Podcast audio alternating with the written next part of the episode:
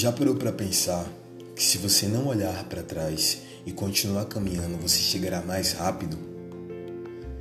Você irá melhorar com muito mais facilidade? Quando você olha para trás, você consegue enxergar o nível de progresso imenso que você teve e aquela sensação de que você não estava indo tão bem quanto poderia, ela passa.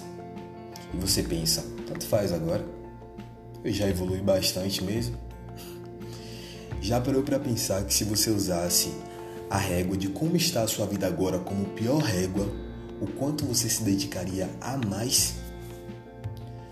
Ah, mas eu não quero me esforçar tanto assim, Beto. Tudo bem. Então, o que eu tenho para falar em especial não é para você. As pessoas que eu quero que estejam ouvindo isso são as que têm as mesmas ânsias que as minhas, os mesmos desejos não idênticos, mas na mesma direção, para melhoria e para busca. Eu sempre me importei muito em alcançar todas as pessoas, mas de fato, de que vale alcançar você se o que eu almejo não tem nenhum valor para você? Ou você me ama e amo o que eu quero e assim trilhamos juntos e um acrescenta o outro, ou você também me ama e se ama ao ponto de me ignorar, pois de fato eu não sou do time de me ame e me odeie, mas falem de mim. Apesar de ser o único caminho para quem for ter resultados, para quem tem resultados. Porque as pessoas que têm resultados, elas são guiadas por puro instinto. Não existe um motivo específico. É simplesmente por ser quem você é ou por ter o que você tem. Mas apenas uma coisa é lógica: não tem como você odiar um idiota. Porque pensa comigo, por que merda você vai gastar tempo com alguém que você considera menor que você? Não que ninguém seja melhor que ninguém. Eu acredito piamente que ninguém é melhor que ninguém. Mas se de fato consideramos alguém idiotas ou gastamos nossa energia denominando para odiar ela, estamos nos colocando acima dela e também nos colocando na posição de não idiota. Ou menos idiota, né? Apesar desse não ser o ponto, o ponto que eu quero transcender para ti é: ame a pessoa a ponto de trilhar com ela e de ajudar ou de ser ajudado, ou ame a ponto de não ter nenhum contato com ela. Não gaste tempo odiando alguém.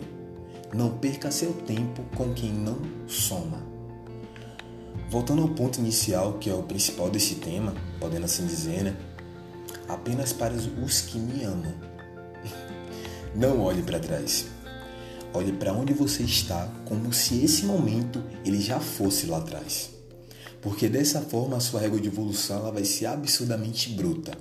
Eu não estou falando sobre autocastigo, sobre autocobrança, sobre projetar ansiedade imensa para melhora, não é isso porque eu estou falando sobre sonho grande.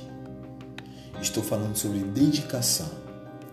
Porque quem está no primeiro degrau tem muito mais chance de sonhar alto do que quem está no décimo. Porque quem está no primeiro degrau pode sonhar, quem está no primeiro degrau pode sonhar com o décimo degrau, mas essa pessoa ainda não subiu nenhum, subiu apenas um degrau. Não se dedicou o suficiente para saber o quanto a vida é dura mas quem está no décimo já é o famoso mais pé no chão. Para não dizer pessimista, né, já está cansado. Então quando você olha para o seu hoje, já imagine como se ele fosse ontem, o degrau que você está vai passar a ser o primeiro degrau. E a única alternativa que você tem é sonhar e se dedicar muito. E esse de fato para mim é o tesão da vida. A busca da excelência é contínua não é como dizem. Crescemos, aprendemos, ficamos maduros e agora é momento de ensinar e descansar. Independente do que seja naquele momento, do seu momento, é momento de dar o melhor e de se imaginar novamente. Esse lugar que eu estou aqui agora é o primeiro degrau. Eu devo sonhar com o milésimo me esforçar para alcançar o milonésimo e quando eu chegar lá, eu vou considerar como se fosse o primeiro degrau novamente.